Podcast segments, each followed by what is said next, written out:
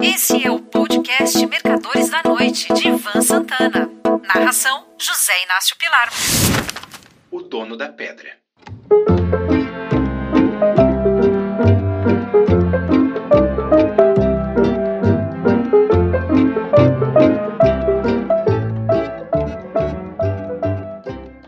Embora eu já tenha usado esse vocábulo pedra em algumas das minhas crônicas anteriores nesses sete anos de INVI, ou inversa, algum leitor mais recente pode não saber a que estou me referindo. Quando, em 1968, após ter regressado de Nova York, comecei a trabalhar como operador de pregão na Bolsa de Valores do Rio, as cotações das diversas ações eram anotadas numa pedra, mais explicitamente, um quadro negro. Dois operadores fechavam o negócio. O auxiliar do comprador entregava o boleto no balcão da bolsa, que por sua vez repassava a cotação para um rapazote. Este, mais do que depressa, galgava uma escada cujo topo se apoiava num corrimão, como esses das farmácias antigas, e subia para uma plataforma estreita junto à junto à pedra. No quadradinho correspondente ao papel negociado, o clerk apagava o preço anterior e escrevia o novo. Lá embaixo, na agitação do trading floor, um operador poderia estar perguntando a outro: Qual foi a última da Belgo? Companhia Siderúrgica Belgo Mineira. Acabei de chegar aqui, mas lá na pedra. Ele dava uma olhada para o quadro negro, que na verdade era verde. Está 17. Por 17, ele poderia estar querendo dizer, por exemplo, 8 cruzeiros e 17 centavos, porque ninguém perdia tempo dizendo o prefixo, no caso R cifrão 8, já que isso era uma coisa óbvia. A expressão pedra não surgiu à toa, pois as primeiras bolsas de valores funcionavam nas cidades de Bruges e Amsterdã, junto a um muro de pedra. Daí usar-se pedra. Não por acaso, a mais importante bolsa de valores do mundo funciona em Wall Street, a Rua do Muro. Tudo isso é história. Hoje em dia, se vê as cotações em laptops, tablets e celulares. Restam poucos trogloditas, como é o meu caso, que já perscrutaram os preços numa pedra. Durante décadas e mais décadas, a NYSE usou uma ticker tape com furinhos, como as fitas de telex e de pianolas. Estou muito anacrônico na crônica de hoje.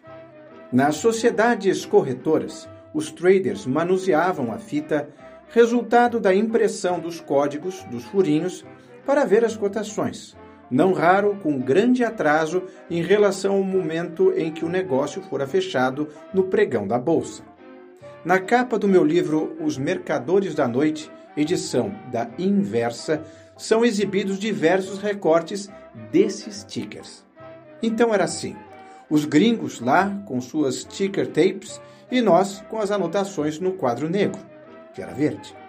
Se hoje ainda existissem essas metodologias, podíamos dizer, sem sombra de dúvidas, que Wall Street é o dono da pedra. Sim, porque nos últimos tempos a B3 não faz outra coisa a não ser seguir a tendência do SP 500, do índice Nasdaq e do Industrial Dow Jones. A recíproca não é verdadeira. São Paulo pode levar um tombo cavalar ou experimentar um bull run colossal que a rua de Lower Manhattan não fica nem sabendo. Nem sempre foi assim, com os Yankees dando as cartas. Durante o bull market de 1968 a 71, a gente nem olhava as cotações de Nova York. O que interessava mesmo era o que acontecia aqui. A primeira vez que vi a então Bovespa sofrer um tombaço lastreado em Nova York foi na terça-feira, 20 de outubro de 1987.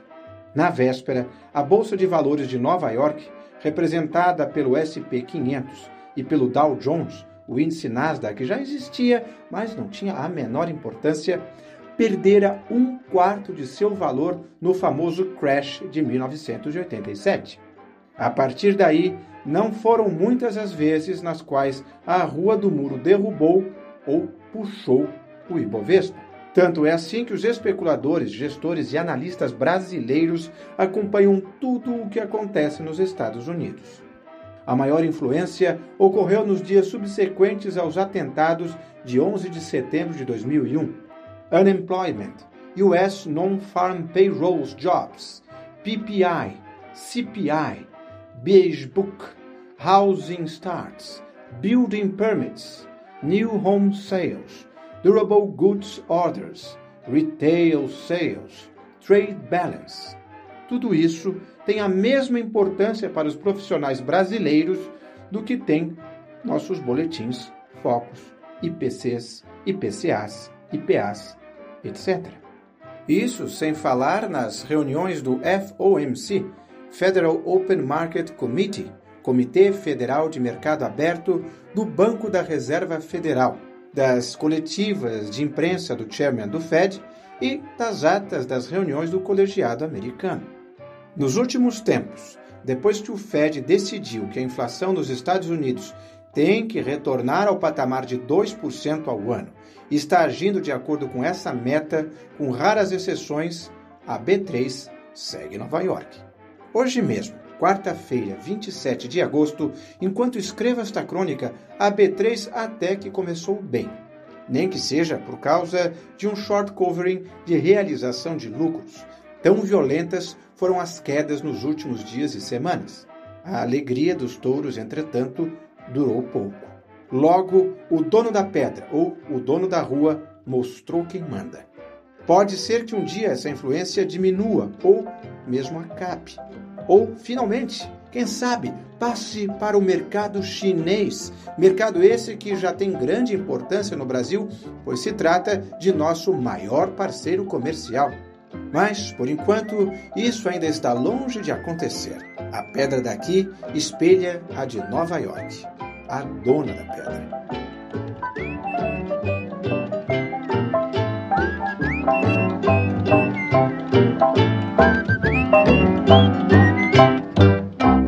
Um forte abraço.